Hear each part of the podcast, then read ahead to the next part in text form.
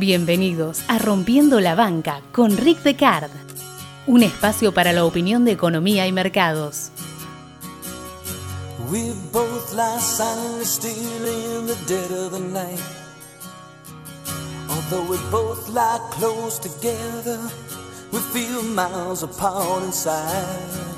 Was something I said something I did? Did my words not come out right? Though I tried not to hurt you, though I tried, but I guess that's why they say every rose has its thorn. Just like every night has its dawn. Just like every cowboy sings a sad, sad song. Every rose has its thorn.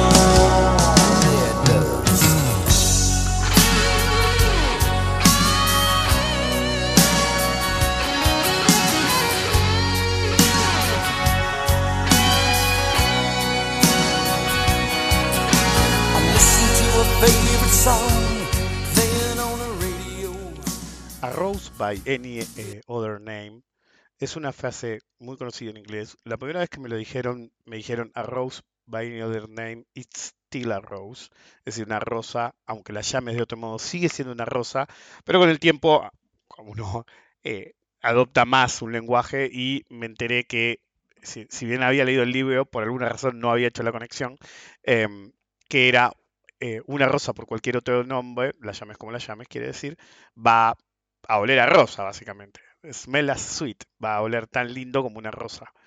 Em, y en realidad es una frase de, de Romeo y Julieta, que Julieta se lo dice a Romeo cuando, eh, si me lo recuerdo, están en el balcón y discuten de si uno es Capuleto es un problema o no es un problema, y él, ella le dice, ¿qué, es, qué es acerca de los nombres? ¿Cuál es el problema acerca de un nombre? Es decir, una rosa va a seguir siendo una rosa, no importa cómo la llames. Em, y básicamente eso es bastante cierto en, Creo que la frase más parecida en español sería, aunque la mona se vista de seda, mona queda. ¿ok? y es acerca de la simulación, porque yo siempre digo, eh, en inglés y en español, las frases se encaran de forma diferente y a veces significan muy diferente a pesar de que es la misma frase técnicamente hablando. En inglés es acerca de que lo que uno verdaderamente es no va a cambiar, eh, no importa cómo te llames, no importa cómo te vistas, y el otro es algo negativo, es decir, de la simulación, de ser algo que no lo es. Eh, yo alguna vez lo he contado, cuando a mí me tocó vivir en Estados Unidos y en Nueva York, sobre todo en Nueva York, yo agarré el último coletazo de la eh, vida legendaria de los yuppies. Eran principios de los 90 y todavía había alguno que, seguía haciendo las mismas pelotudes, pero ya no era tan común.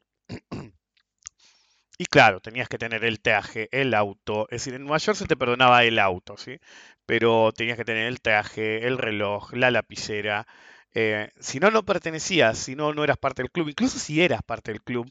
Es decir, me acuerdo que en mi caso, eh, yo entré de la mano de un compañero de universidad mío y él me decía, no me a pasar vergüenza. Entonces me acuerdo que la primera vez que lo digo, ¿y qué significa eso? Digo, no uses esos trajes berreta argentino. Mira, usaba traje bueno, no me acuerdo qué marca era, pero está. No, vos no podés usar eso. Vos tenés que ir al traje de medida. Y digo, está bien. Ya tenía bastante plata en ese momento y me, mandó donde todo el mundo se hacía los trajes a medida en Nueva York, todo el ambiente. Eh, y, era súper democrático porque en realidad todos nos hacíamos los trajes ahí. Eh, no me acuerdo, creo que era la 42. ¿En la 42? ¿O en la.? Ah, no importa. Em, y era bastante democrático porque todos nos hacíamos los trajes ahí. Lo que cambiaba, es decir, por ahí te, cruzabas con un multimillonario, lo que cambiaba era la tela, por ejemplo, la tela que, que se pagara el CEO de, de, qué sé yo, no iba a ser la que iba a pagar yo, pero igual, salía un paquete, pero se pagaba. Pero claro, era parte del uniforme, no podías no usarlo. Ok, yo, todo el mundo sabe, yo siempre me negué a usar corbatas, usaba alguna corbata ocasionalmente si no me quedaba otra, eh, o la usaba floja, o en lo preferible ni siquiera la usaba, eso era perdonable, se veía como una excentricidad. Eh, tenía la lapicera correcta, un, alemán amigo me había regalado una lapicera de oro que todavía tengo, una Montblanc. Después usaba una que me gustaba más a mí, otra Montblanc. Pero claro, ya me habían visto con la de oro, así que ya, ya tenía parte del uniforme, pero yo seguía siendo yo.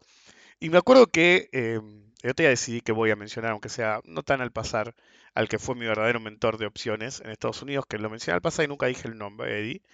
Em, y me acuerdo que él me dijo, él ya estaba retirado, me dice, no podés andar con ese reloj. Este, decía, mi reloj ya estaba un poquito hecho mierda. Es decir, tienen que entender que, es decir, le traté de explicar por qué yo usaba ese reloj en particular eh, y no le importaba. Es decir, todo bien. Es decir, él entendió, era, el reloj que usaba mi entrenador. Eh, era un Casio barato. A guita de hoy saldría 10, 20 mil. Bueno, con la plata como está en Argentina, ponle 20 o 30 lucas.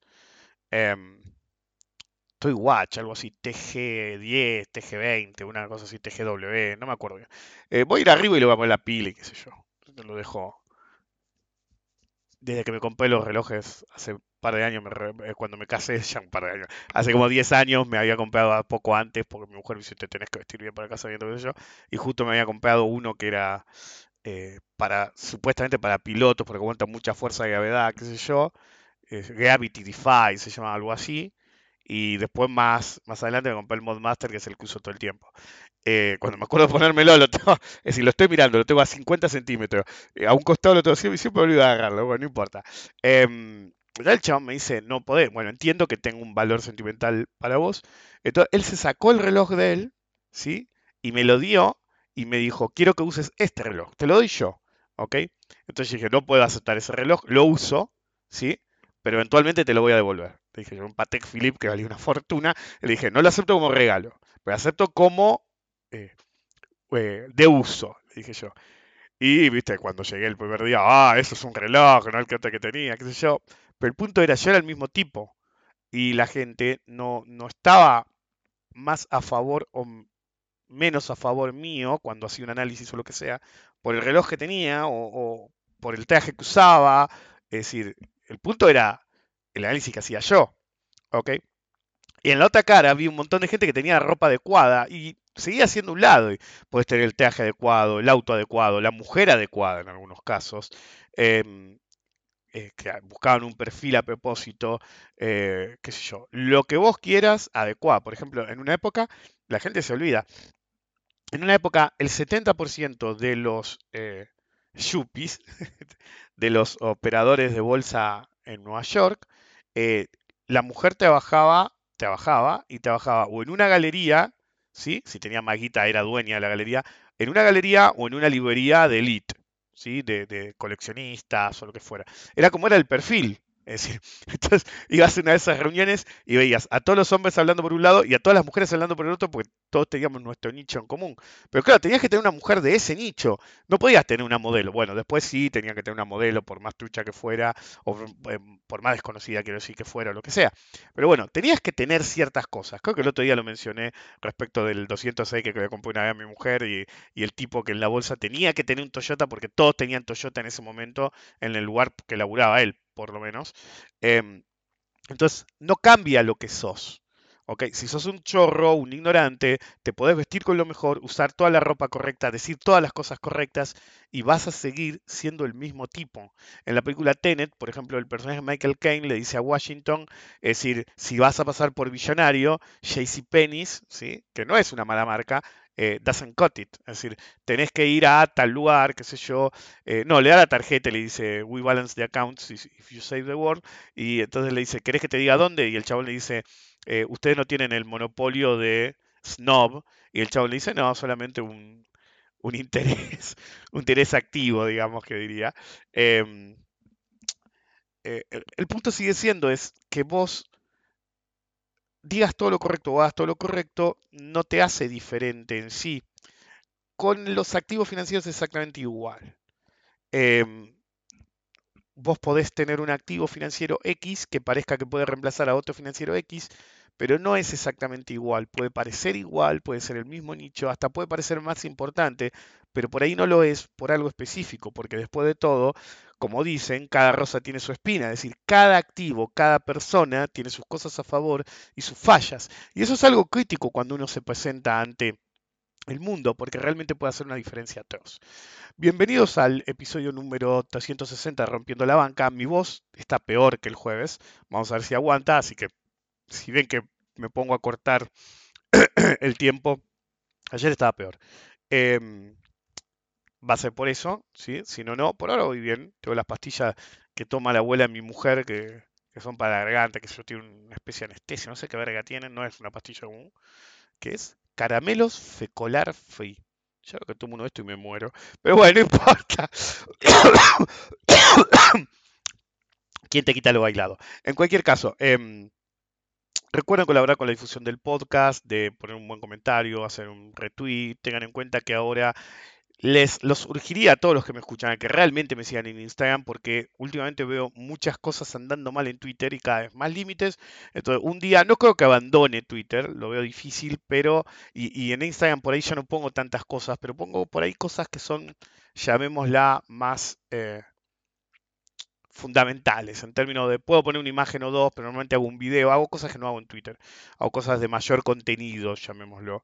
Em, pero bueno, si, si va a haber tantos límites en Twitter, eventualmente hay que haber un outlet en el cual eh, tenemos que ir por ahí. Yo no voy a estar a otra app, qué sé yo, olvídense. YouTube lo abandoné por razones similares. Entonces es Instagram o Twitter. anyway. Así que recuerden pasar por ahí, si no quieren pasar por ahí, es asunto de ustedes, si hubieran sido vivos, si hubieran pasado por ahí. El otro día hice un cupón de descuento, solamente lo anuncié en Instagram, tuve un montón de gente que aprovechó, todos los que dicen, ay no, yo Instagram no veo, se lo perdieron. Tu tía. ok, hace varios años, eh, si hubiera hecho un podcast, que originalmente iba a ser un podcast en el 2005, pero al final no lo hice cuando dejé de hacer programa de radio había empezado a, pisar fuerte los podcasts y casi lo hago y después no me dio ganas. La tecnología no era tan amigable como ahora o no le encontré la vuelta rápido. Lo que ustedes quieran. Hay gente que odia que tome agua. Eh, hay varios lados que me dicen, si va a tomar agua, bueno, ¿dónde está tu podcast, pelotudo? No pienso editar cada cosa. De hecho, si van para atrás, hay un podcast que se escucha re mal y fue el que traté de hacer algo que se suponía que iba a sacar todos los sonidos pedorros grabando y el, audio quedó así. Ah, hola, sí, pero... Y no se pudo arreglar nunca más, por el momento no me di cuenta. En cualquier caso, si hubiera hecho un podcast en el 2005, 2004 aproximadamente, hubiera habido uno que se iba a llamar el cuento, que se hubiera llamado el cuento chino. China en ese momento ya era la potencia ascendente, ya era claro que estaban por desbancar a Estados Unidos en cualquier momento. Hicieron una gira por todo, mm, por toda Latinoamérica y yo siempre lo llamé el cuento chino porque básicamente iban a todos los países. Me acuerdo que uno estaban todos enloquecidos, ¿no? Porque los chinos van a poner X cantidad de gente, eh, no sé qué, y qué sé yo. Y yo decía, boludo, pero meten todo en todos lados, ¿viste? En cada lugar que van, pues ya lo habían hecho en África, me parecía, em, me parece. Iban y decían, sí, porque queremos invertir en este país 20 mil millones de dólares, 30 mil, yo creo que eran 20 mil o 25 mil. Em, entonces, en todos lados decía lo mismo. Y yo decía a todo el mundo, no pueden invertir en todos lados 25 mil millones de dólares. Y tenías el, tipo que te discute todas y que te dice, bueno, pero lo van a poner acá porque nosotros, viste, en nuestro país y qué sé yo, hoy dirían el litio, por ejemplo, pero siempre había una narrativa, el agua, lo que fuera. todos los países se creían especiales por algo y todos los países creían que si era verdad que no había guita para todos, iba a haber guita para ellos. Al final no hubo guita para nadie, si la pizza estaba vacía. Em, y eh, estaban los otros que decían, sí, pueden, lo único que tienen que hacer es imprimir y qué sé yo. Y yo decía, sí, pero hoy te tienen que imprimir dólares. El yuan no te lo van a agarrar eh, como inversión. Más adelante, down the line, obvio, pero no hoy. De hecho, algo que yo siempre manifesté y hace poco lo dije en un podcast, no me acuerdo si fue podcast o podcast X, eh, que dije. Es decir, eh, de hecho yo vengo diciendo que el ocaso del dólar estaba cerca, pero yo decía para 2050, 2040, y un día te despertás y el ocaso del dólar es hoy. Está bien que los yanquis ayudaron a morir con todas sus boludeces, un presidente loco y un presidente senil, en dos presidencias hundiste el país del todo, boludo, con el, eh, con el pelotudo de, Bush en el medio y el negro peor en 20 años hiciste mierda a Estados Unidos, esa es la realidad. Siguen siendo los líderes del mundo, y sí, ponele. Pero boludo, donde van a hacer la guerra pierden como... Es decir, lo de potencia militar no te la creo. Cinco viejos en una, en una caverna con dos AK-47 lo sacan corriendo y terminan regalando de todas armas de, última generación en su escape humillante. Después la narrativa, contar la narrativa que quiera, pero la realidad es que escapaste de Afganistán como pudiste después de 10 años de Mission Accomplished, que no accomplish nada, porque los talibanes están ahí haciendo lo mismo de antes, y, y encima los dejaste armados hasta los dientes, y ahora, viste, de golpe, no, no pasa nada, qué sé yo, y no vas a invadir de nuevo. ¿Ok? Entonces ya está. potencia militar, mis Polaina.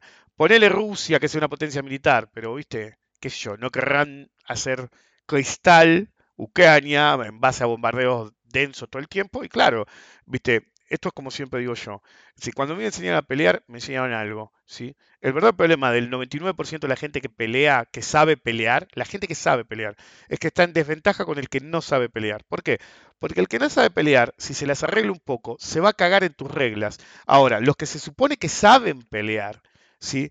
En el aprendizaje de saber pelear, adquirieron un montón de reglas, excepto que seas alguien como yo, que practica un sistema que no hay reglas, o que, el único resultado esperable es que hagas mierda al oponente, no importa cómo, es decir, podés poner la mano en Tang Sao, ¿sí? o hacer el chi Sao de tu culo, hacer una interferencia de, pa, eh, paqui, lo que vos quieras, pero si ganás con un, un, baldosazo en la cabeza, ambos sistemas te van a decir mission accomplished. Anyway, lo que significa es que el, que no sigue las reglas siempre va a tener ventaja sobre el que quiere seguir las reglas, sobre todo si las reglas las hizo él mismo. En activos financieros es exactamente lo mismo. Cuando China hizo la gira, era claro que no quería em, invertir en ese momento. De hecho, pasaron varios años para que invirtieran en alguno de los países que dijeron que iban a invertir y solamente invirtieron en los que más les convenían. ¿Por qué? Básicamente, ese viaje fue intelligence gathering. ¿Qué significa? Todos estasiados en que por ahí los chinos te metían una torta de guita, dieron datos secretos, sensibles, reserva, te dijeron todo lo que tenés y lo que no tenés. Todos los, los chinos que hicieron fueron los países que les convienen por X razón. Porque le venden comida, porque es un puerto, porque los ayudan a triangular mercadería, porque los ayudan a la barquita, porque los ayudan a invertir en yuanes, porque le van a dejar poner una base, sea aeroespacial o sea otra cosa. Entonces, cada país que realmente iba a ser receptivo a algo que le interesara más allá del dinero, porque si lo que no entienden los yanquis es que si el dinero lo imprimís vos, podés imprimir todo lo que quieras. ¿ok? Pero lo que no entendieron, eso lo entendieron enseguida, pero lo que no entendieron es que si la gente te acepta el dinero, si impuesto si, ad hoc, sin importar nada, ¿sí? Em, sin importar absolutamente nada, eh, a este lo tengo que bloquear. Uno me puso comparto todos Perón, si no va a haber el infierno más temido. No, lo tengo que bloquear. Yo puedo decir Perón, votemos Perón, todo lo que quiera, pero un fanático que diga infierno, miedo y qué sé yo, sos, boleta. Siempre chequeo Twitter. Hasta que no chequeé más por culpa de él. En cualquier caso, em, los chinos fueron a los lugares que realmente le iban a dar una ventaja comparativa. Los chinos son más vivos que los yanquis en el término de ellos también imprimen su moneda y están logrando que sea aceptada, pero no van a comprar boludeces, ¿ok? Es decir, los yanquis te tienen la guita por el, el por el eh, por la cabeza cuando les conviene, por una leve sensación de eh, bueno, ahora vas a ser mi aliado. Y después los cagan. Porque si vos no tenés un interés activo en el país y solamente te tiraste la guita por la cabeza, mire los franceses. ¿Ok? Es decir, se dicen joda, pero es así. Francia se caga en Estados Unidos siempre que puede. Y, a Francia le tiraron guita por la cabeza a los yanquis durante años. Entonces Japón mismo, eh, después de lo que pasó con Rusia recientemente, empezó a tener tratos con Rusia, tratos con países bloqueados, qué sé yo. Y boludo, los yanquis le tiraron guita por la cabeza. Al mismo tiempo le pusiste dos bombas atómicas. En cualquier caso, esa penetración que hubo China fue hecha como hacen los chinos, como hace cualquier civilización de más de un par de miles de años. Estados Unidos es una civilización infantil. ¿ok? Es decir, puede ser exitosa, puede ser exitosa, pero es un nene eh, con un elefante en una cristalería. Es decir, por ejemplo, ellos se liberaron en 1776, ¿ok? Nosotros en 1880, la mayor parte de los países entre 1700 y 1800. 50, no dije el número. Em, entonces, es una civilización infantil. Cualquier civilización europea, por más que haya cambiado signo político, modo reinado o no reinado, o lo que ustedes quieran, es mucho más vieja que Estados Unidos. Es un infante, Un infante con demasiado poder. Entonces, un infante con demasiado poder siempre que es más vivo que todos los demás o va al choque, En cambio, una civilización extremo antigua, y no hay muchas. Está la China, están por más hecha mierda y antigua y vieja que sean Grecia, em, Egipto, Japón un poco mejor. Son civilizaciones milenarias, Rusia misma. Rusia, habían cambiado los ares, pero el sistema político siempre fue similar, llamado de otro modo. Básicamente te aplastaban de un modo u otro. También es una civilización que tiene, qué sé yo, mil años, mil quinientos años. Son civilizaciones realmente viejas. China es una de las más viejas, si no la más vieja activa. Entonces tienen otro enfoque, un enfoque de tiempo. ¿ok? Entonces ponen las cartas de a poco y cosas que parecen que no sirven para un carajo, ¿sí? el que las acepta realmente le está dando una cuña a futuro. Ahí va mi voz. Entonces, por ejemplo, en Argentina, lo que en principio era considerado un swap inutilizable, condicionante incluso al comercio con China, porque era eso, te lo daban, pero solamente era para comprarles a ellos, hoy se demuestra como mucho más. Una moneda dura aceptada a nivel global, utilizable de múltiples maneras, por ejemplo, poder cancelar una cuota con el FMI en yuanes, ¿sí? Boludo. Es, es eso solo pone mucho muchos puntos en relieve. La importancia de una relación estrecha con China, ¿sí? Es decir, por ejemplo, el gran error de Perón es que eh, éramos re neutrales y cuando la guerra contra Alemania estaba súper perdida, dijeron me pongo al lado de la Alemania. Fue una locura total. La importancia de em, acuerdos monetarios con ellos, como los swaps, el abandono acelerado del, llamémoslo, patrón dólar a nivel global en favor mínimamente de una pluralidad de monedas, la aprobación de instituciones multilaterales como el FMI que te validan el uso de los yuanes, o más bien, si lo prefieren, la aceptación por parte de esas instituciones de un abandono del status quo monetario imperante, que los debilita a ellos mismos, pero no lo pueden ignorar la importancia de adaptarse o incluso tener la visión de adelantarse a movimientos sísmicos financieros como estos.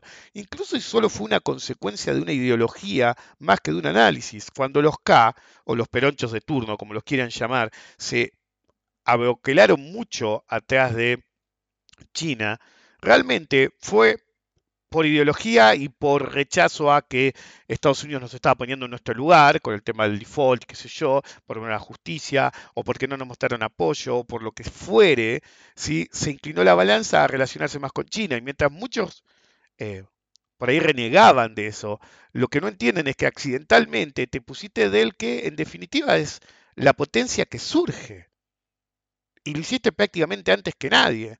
Por accidente o necesidad, países como Venezuela, Argentina y algún país africano se aboquelaron con China en el momento que todavía no eran los eh, contendientes principales. Si fuera una pelea, ¿sí? Eh, Estados Unidos era Tyson, ¿sí? y de golpe es un Mohamed Ali con Parkinson.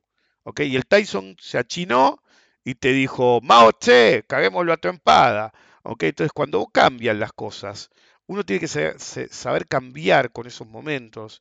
¿ok? Es una forma de comercio internacional aceptado, que es crítico. Pero el verdadero problema, y ese es el punto del podcast, es que vos podés tener muchos niveles de aceptación, pero no necesariamente van a ser todos los niveles viables. Entonces, en parte, porque yo alguna vez lo hablé con mi mujer, que eso es una discusión de, familias que todos deberían tener. Si vos ves que una potencia como China sube, sube, sube, sube, o que el dólar cada vez vale menos, o está tan inundado el mundo de dólares, uno tiene que empezar a plantearse en países que tenemos muchos dólares, como forma de ahorro, ¿qué carajo vas a hacer con los dólares? En Argentina hay un programa pedorro que le gusta plantear el tema, ¿qué hacemos con los pesos? Como en qué los invertimos porque nos queman, ¿ok? Y yo creo que el mundo se equivocó en todo el mundo, todos nos deberíamos preguntar qué hacemos con los dólares. ¿Los mantenemos? ¿Cuánto mantenemos? ¿Qué tanto diversificamos? Porque se están volviendo un problema. Los yanquis están fuera de control en el nivel de emisión, políticas internacionales, geopolítica en general. Realmente están cagando todo tanto que cada vez se generan más enemigos hasta que vaya a terminar como va a terminar. Un día van a estar súper aislados y van a seguir siendo importantes, pero realmente si no bajan el copete y entienden que ya no son los que se sientan en la cabecera de la mesa, van a tener un problema. Al mismo tiempo, China tiene otro enfoque, prefiere sentarse al costado de la mesa en el peor puesto posible e irse con las ganancias en el bolsillo. La gente a veces no distingue, no distingue factores que permiten unas cosas y otras no. El problema del desplazamiento del dólar por el yuan es que no puede hacerse en todos los frentes, para nada. Como moneda de comercio internacional es súper fácil y posible porque domina en el comercio internacional e incluso la producción. Cuando fue el problema del COVID, el verdadero problema fue que ellos empezaron a dejar de eh, producir, porque tenían muchas restricciones de movimiento y de, producción, y realmente generó un fenómeno inflacionario mundial, escasez que sigue en algunos nichos hoy en día. Pero lo que hace a moneda de reserva, literalmente hoy por lo menos, es imposible. Y ahí estamos hablando de un horizonte temporal, como he dicho en el pasado, de, con suerte, para el 2050 o incluso más. Una moneda de reserva tiene que ser más o igualmente fuerte que la moneda local. Lo primero, obviamente, es en el caso de países bananeros de tipo de cambio débil. Lo segundo es para el primer mundo. ¿ok? No tiene sentido tener tus propias reservas en guita que imprimiste vos mismo. O tenés eh, eh, otra moneda dura o tenés oro. Pero, es decir, ah, hubo países que directamente compraron acciones yanquis, que no es la mejor idea, pero bueno. Pero aún más importante, el país tiene que tener una alta emisión de treasuries altamente convertible que provean rendimientos aceptables. ¿Por qué? Porque si vos no haces eso, básicamente tendrías, es decir, ¿qué se le discute a la gente que tiene un montón de dólares en una caja de seguridad? Que tiene dinero ocioso que la inflación se lo come. Es decir, en el exterior, cuando me escuchan hablar de esto, me lo han planteado gente afuera, que me dice, ¿cómo tienen tantos dólares totalmente ociosos o a tasa bajísima eh, porque no nos preocupa tanto la inflación, sino el problema del tipo de cambio. Con una moneda tan débil como la Argentina, cualquier país que tenga una moneda extremadamente débil se preocupa más por el problema de la moneda que por el problema del rendimiento. Pero somos la excepción, no la regla. En la regla, vos necesitas tener tus reservas en algún activo y querés tener el activo más seguro posible, en algunos casos pues son muy conservador, sobre todo un banco central, entonces necesitas tener las reservas en la moneda que querés, pero que al mismo tiempo te rindan, ¿ok? Para que rindan, necesitas tener algún tipo de treasury, si un bono del tesoro del país que, que corresponda, de un rendimiento aceptable, ¿sí? para no tener el dinero totalmente ocioso, pero extremadamente convertibles. Y China no hace mucho eso. China no emite treasuries al nivel de los yankees, que la única forma de ser la moneda reserva eh, competidora al dólar sería emitir treasuries al mismo ritmo o por lo menos al 50% de lo que hicieron los yankees y auctions permanentemente, subastas permanentemente, y esto China no lo hace porque es demasiado peligroso económicamente hablando. Si te provee el señoreaje mundial esa capacidad de emitir y que te aceptan el, el dólar, todo lo que vos quieras, pero debilita en extremo al país que lo haga, posibilitando una guerra económica por parte de los grandes tenedores. Es decir, esto es algo que lo vengo diciendo hace años y ciertamente tenemos que tener en cuenta que el que lo haga y arme el quilombo, ¿sí? y decida armar el quilombo, tiene el verdadero problema que en realidad si armas un quilombo todo baja. Se vio como, de nuevo, en crisis como lo de la, eh, crisis financiera que eh, surgió por el COVID, que en realidad si se hace mierda todo, se hace mierda todo. No podés hundir a Estados Unidos y vos quedarte a flote. Entonces, si yo tuviera que hacerle la guerra a Estados Unidos y soy uno de los grandes, me tapizo de treasuries y te hago un dump en el, en el mercado que te arraso con Estados Unidos. Eso es algo que se sabe hace años. Pero la pregunta es, ¿por qué lo harían? Porque si vos haces un DOM y brutalmente mandás al olvido, económicamente hablando, Estados Unidos, lo haces colapsar totalmente sobre su propia, sobre su propia fundamento, económicamente hablando, perdés al tipo que te compra más. Entonces, básicamente perdés al tipo que consume tus productos. Entonces, vos podés aceptar un nivel de producción más bajo, pero realmente si sacás a uno de los consumidores más grandes del planeta, es un problema para todos. Entonces alguien podría decir, ¿por qué lo harían? Simple, en vez de tirarte cinco bombas atómicas y destruirte el mundo o entrar en una guerra nuclear, te hago una guerra económica, te hago un dump brutal de Treasury de Estados Unidos, hago que se haga mierda, te fuerzo un default y una superdevaluación contra las otras monedas y básicamente destruiste a Estados Unidos de un plumazo sin una pérdida humana, por lo menos referente a lo que hubiera sido la alternativa de la guerra, sin volver radioactivo al planeta. Esto se puede hacer, pero también tiene patas cortas. Si tratás de hacerlo sin tener una tenencia brutal del activo del otro país, en realidad le das en bandeja de plata al otro país que genere su sistema paralelo competidor a vos. Es lo que le pasó a Estados Unidos. Estados Unidos, sin tener activos rusos en general, agarró y lo bloqueó por todos los lados posibles. El único que lo veo es, que ya lo hablé en otro podcast, es que un montón de países que vieron ese comportamiento, sí, no se fueron con Rusia porque sí, se fueron con Rusia porque por X razón el próximo puedo ser yo. Entonces, antes de que me la gane a mí, nos agrupamos todo y básicamente los BRICS, Japón, China, eh, que fue Arabia, es decir, varios países africanos, básicamente siguieron nosotros. Seguimos haciendo negocios con Rusia con felicidad y con China con felicidad y dejó más aislado a Estados Unidos. El gran perdedor de la guerra de Ucrania no es ni Ucrania ni Rusia, es Estados Unidos. Pero bueno, Estados Unidos se lo merece porque siempre hizo como eh, algunos chicos que hacen en en la primaria, en la secundaria, viste, que hagan y dicen, tal habló de mal de vos para que se cagan a trompada. A mí me lo hicieron un par de veces, yo era peleador, y venía alguno, incluso amigo, decía, che, ¿sabes qué? Se dijo tal cosa de vos, y cagaba de trompada el mensajero. viste, no culpes al mensajero, yo sabía que el mensajero era el que venía a hacer quilombo, y lo cagaba a trompada. Si después averiguaba que era verdad, también cagaba a trompada al otro. Pero bueno, ese es otro tema. En cualquier caso, el advenimiento del, del yuan en Argentina y el mundo no es algo efímero, ¿ok? Fíjense Estados, eh, Argentina. ¿sí? Tenemos, eh, tenemos el swap con China. ¿ok? Ahora resulta que podemos con yuanes de libre disponibilidad, le pagamos al FMI y el FMI aceptó. Entonces, en vez de usar dólares, que son más queridos todavía, usaste yuanes. Pero nos das una señal que muchos pueden terminar, que ya desde antes de que se tomara la decisión, realmente se veía viendo. Y yo mismo decía, yo te agarro unos cuantos yuanes, papá, ¿eh? te agarro bono en yuanes. ¿Por qué? Porque me ayuda a sacarme un problema de la mente, que el problema es eh, qué pasa con el dólar que están tomando tantas malas decisiones los yanquis. Entonces en Argentina tenés futuro de yuanes. ¿sí? Ahora va a haber bonos con liquidación en yuan. Algunos se asombraron de que de golpe el Banco Central habilitó la apertura corriente de cuenta corriente y caja de en yuanes. Era necesario porque si no, no podías tener bonos en yuanes. Ok, es así nomás. Eh, básicamente, futuros, eh, bonos con liquidez en yuanes, poder abrir una cuenta Yuan Link, ¿sí? Eh, o que sea bimonetaria en yuanes, te ayuda en diversificación monetaria y diversificación macro, pero no solamente para la persona que quiere tener una diversificación monetaria. Por ejemplo, en Argentina vos podés tener pesos, dólares y lo que vos quieras, pero no hay cuentas en euros. En un momento hubo algún banco que las proveía, pero no hay cuentas en euros, ¿ok?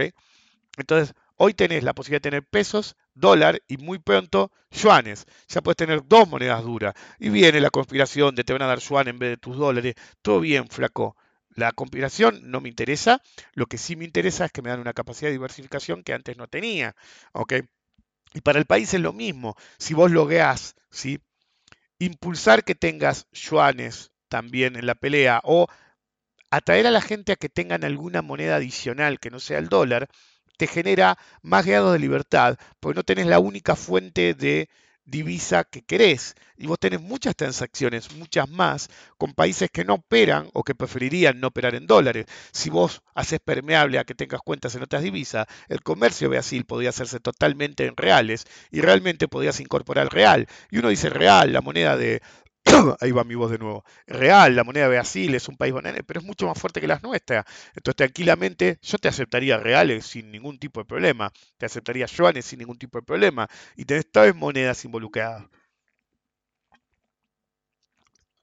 Con mayor capacidad de conseguirlas si el mercado lo eh, solicita, y si tienes esa capacidad de usar más de una moneda en tu economía, incluso si te falta una a un tipo de cambio, podés proveer la otra. Y todos te van a decir que sí, papá, es así nomás. Es decir, y argumentos pedorros como, ah, no, porque cuando vas a Miami tenés que usar dólares, te entiendo, boludo. Es así nomás. Si vas a una casa de cambio con tu yuan o tus pesos y es lo mismo. Ayuda en diversificación monetaria y diversificación macro a la persona y a la sociedad y al país. ¿Por qué, eh, digo yo, no ser precursores, ¿sí? La tiré, la, tiré en Twitter el otro día. Es como algo que, va generando aceptación. ¿Por qué no ser precursor, si bien Venezuela lo hizo en algún nivel, en emisión de bonos en yuanes? ¿Ok? O si lo prefieren, yuanes link, ¿sí? eh, porque si no tenés muchos yuanes, pero si vas a tener más yuanes, ¿cuál es el problema de pagar un bono en yuanes? Sigue siendo una moneda más estable que eh, la Argentina, por lejos, y generas una descompresión del fuente dólar, ¿sí? más simple por el tema de disponibilidad es Linked, porque para los que no son de Argentina, una cuenta Linked básicamente lo que hace es sigue perfectamente a eh, la moneda, ¿ok? Pero cuando llega el momento de pagarte, te pagan en moneda local, ¿ok? Entonces, tranquilamente puedes hacer eh, bonos eh, Yuan Link o bonos, si tenés más yuanes disponibles, bonos en Yuan, o podés agarrar y decir, te hago un bono dual, dólar eh. Es decir, si, sos suficientemente sofisticado, por otro día vi que uno se hacía el sofisticado diciendo, llamame que te, en Twitter le ponía, llamame que te, vos fíjate cuando una gente bolsa se la pasa mirando en Twitter y tratando de pescar ilusos para que le, hagan algún contrato de eh, opciones en, en bonos. Gente, en Argentina podés tener opciones de cualquier activo. ¿sí? El problema es que tenés que llamar por teléfono y ahora se hace todo por cuenta. Entonces, por ejemplo, el que le operó ese día no tiene mercado secundario, a menos que alguien llame por teléfono y a que pongan una operación y aparezca en el sistema de matriz. ¿ok? Ese es el problema del sistema ahora vos tenés que abrir las bases y después tenés que llamar todos los días y poner puntas para que aparezca si querés tener un mercado secundario. Lo cual implica, si sos interesado, es que todos los días te haces pasible de meter un trade. Y no todos los brokers van a ser suficientemente receptivos para permitirte poner un trade muy lejos del precio operable, cosa de que aparezca actividad y pueda haber un mercado secundario. Por eso no hay, al día siguiente no había opciones de esas. Bueno, eh, si son tan buenos, deberían ser capaces de hacer algo más elaborado. Por ejemplo, una opción chooser, ¿sí? Eh, entre yuan, que son básicamente para, para Forex, entre yuan, peso y, ¿cómo se llama? Y dólar. Entonces, el universo es ilimitado. La pregunta es, ¿qué tanto apetito, como se dice, hay para tener todas esas alternativas? Porque, de nuevo, cada rosa tiene su espina. hay ventajas y desventajas en aceptar el yuan. Primero, es decir, hay un montón de boludos que se caen vivos. Pues yo entiendo un 4 de copa que no tiene nada que ver con el mercado de finanzas, que empiece el que compró dólares, el que depositó dólares recibirá yuanes, o que te venga a decir en Miami te usar yuanes, o que te diga cuánto vale el yuan cara chica y boludeces varias. Pero si vos estás en el nicho, menos meme, menos boludeo y más acción.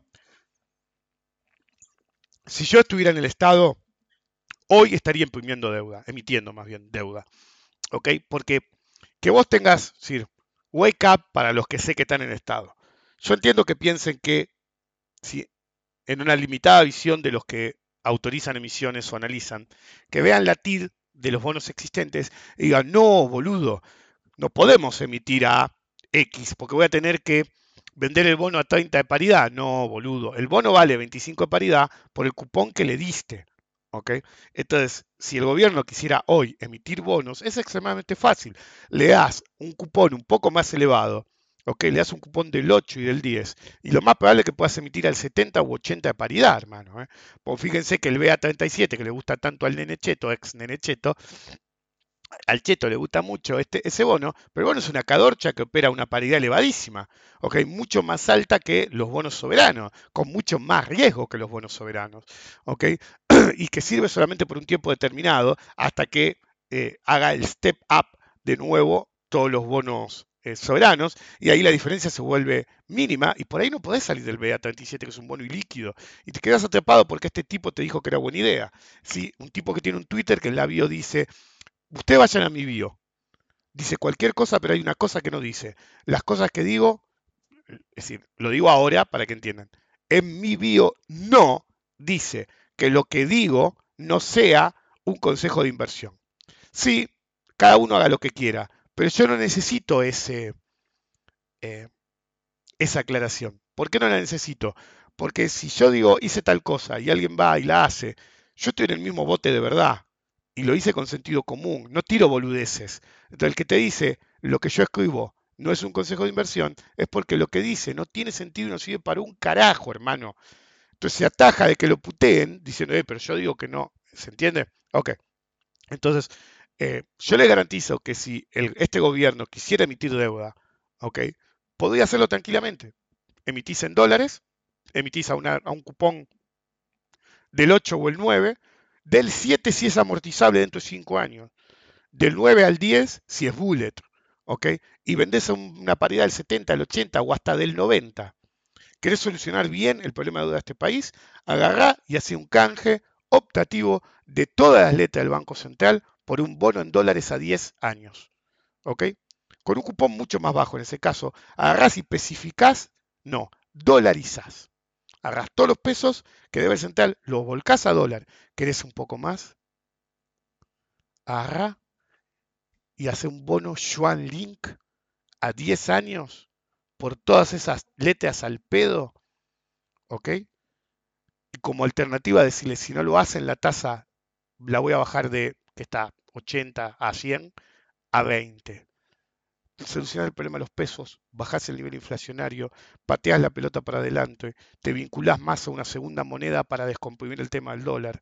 El gobierno puede emitir, hay un montón de modos de emitir, ¿ok? Hay un montón de modos de emitir en dólares, amortizables, bullet, o ir a Link, aprovechar este momento y descomprimir la situación del Banco Central para recuperar la solvencia del Banco Central y solucionar de una vez por todas el problema de la inflación monetaria, porque ahora tenemos inflación en todos los... Yo siempre digo, la inflación no es solo monetaria, pero cuando tenés un quilombo como está, si la inflación no es monetaria, es de tasa, necesitas que la tasa baje al 10, sí o sí, pero antes de la inflación, ¿sí? Porque no, es decir, yo veo que los economistas no entienden que dicen, no, porque vos tenés que tener la tasa, porque la inflación, no, no, eso no funciona así.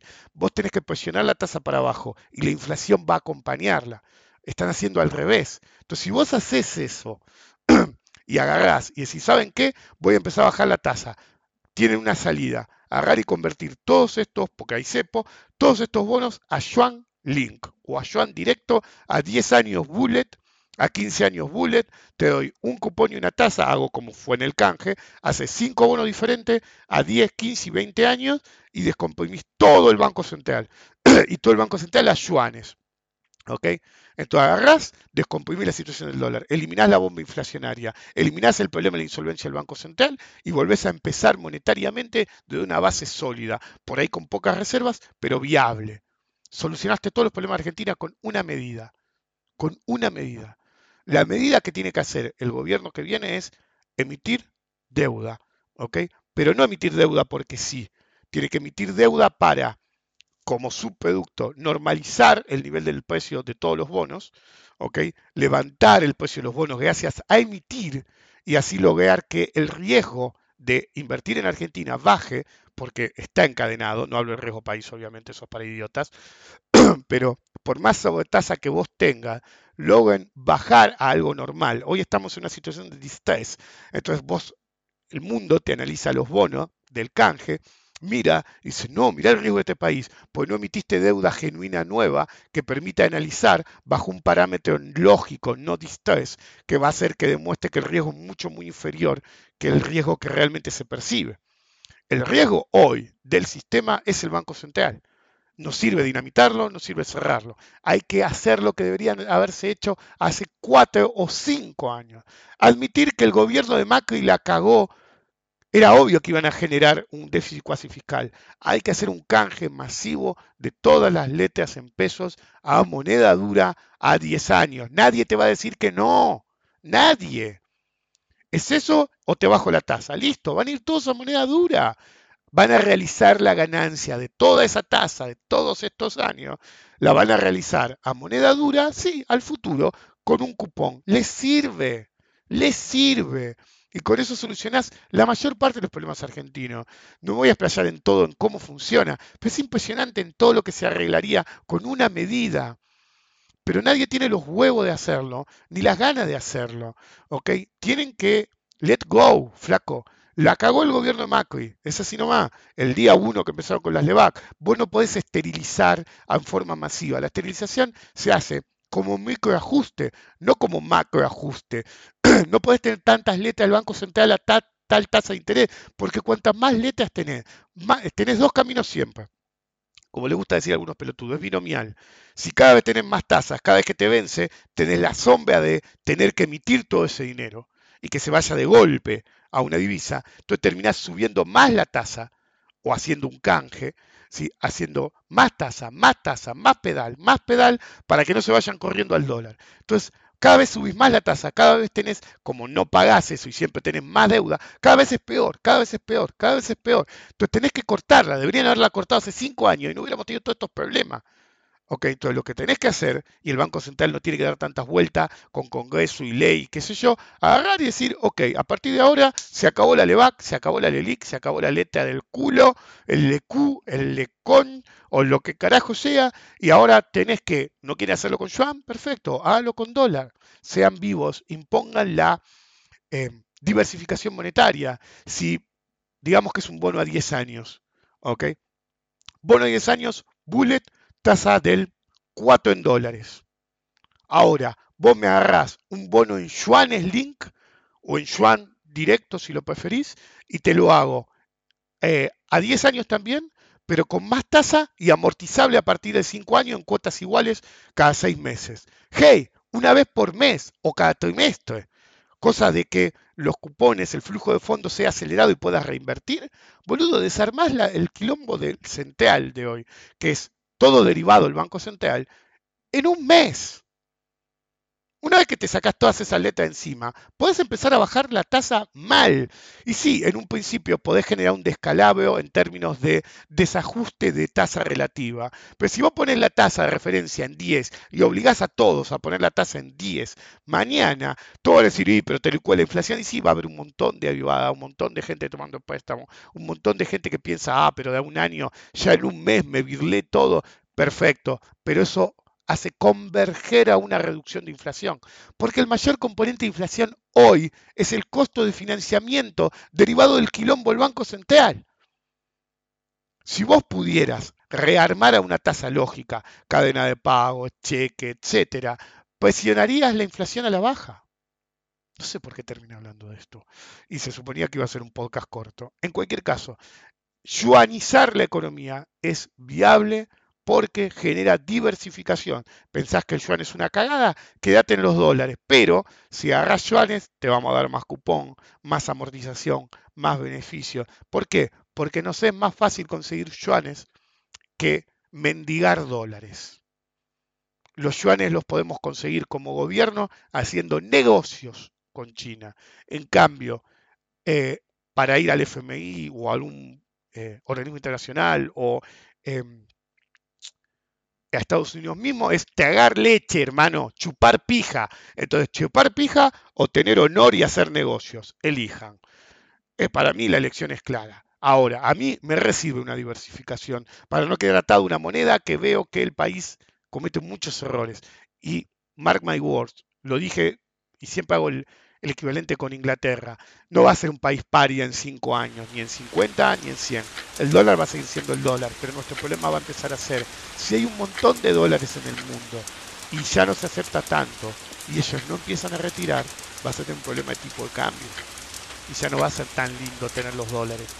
Y sí, algunos son fáciles de circular, una propiedad o algo, pero alguien tiene que quedarse con la papa caliente si esa situación llega a esperarse. Pero lo mejor siempre es diversificar. No importa qué tan dura sea tu moneda, alguien a veces tomó más viaga que vos, porque cada rosa tiene su espina, pero cada vieja moneda puede tener una sobredosis de viaga. Nos vemos la próxima.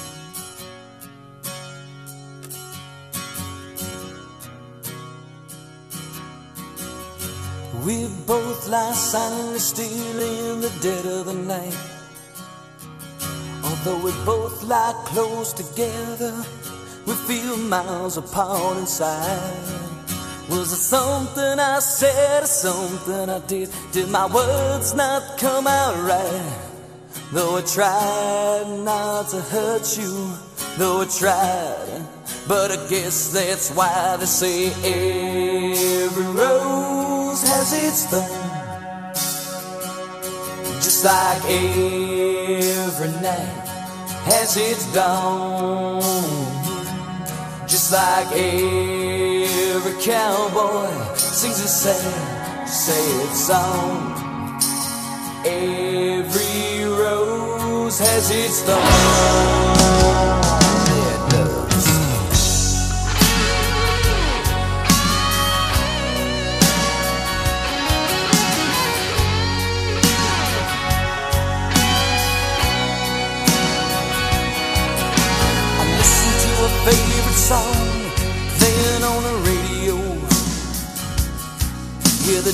DJ said love's a game of easy come and easy go.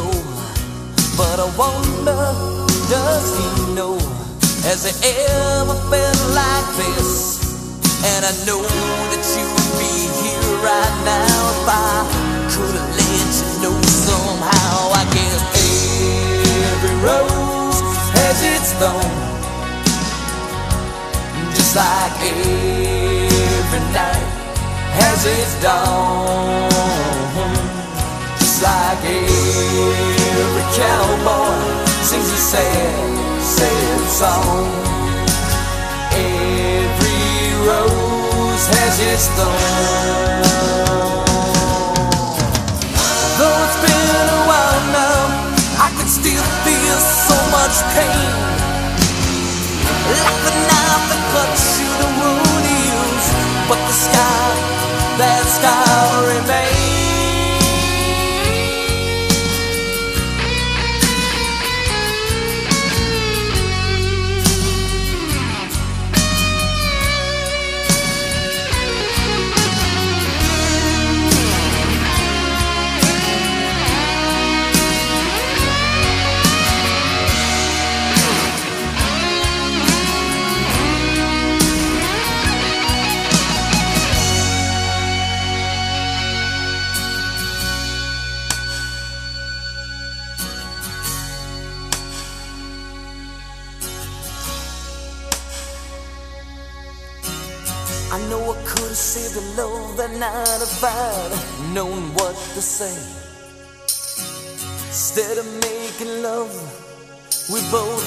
Made a separate ways.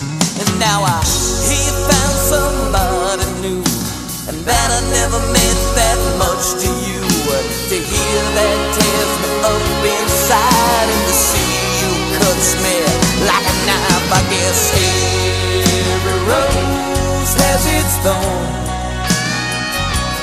just like every night has its dawn, like every cowboy sings a sad, sad song.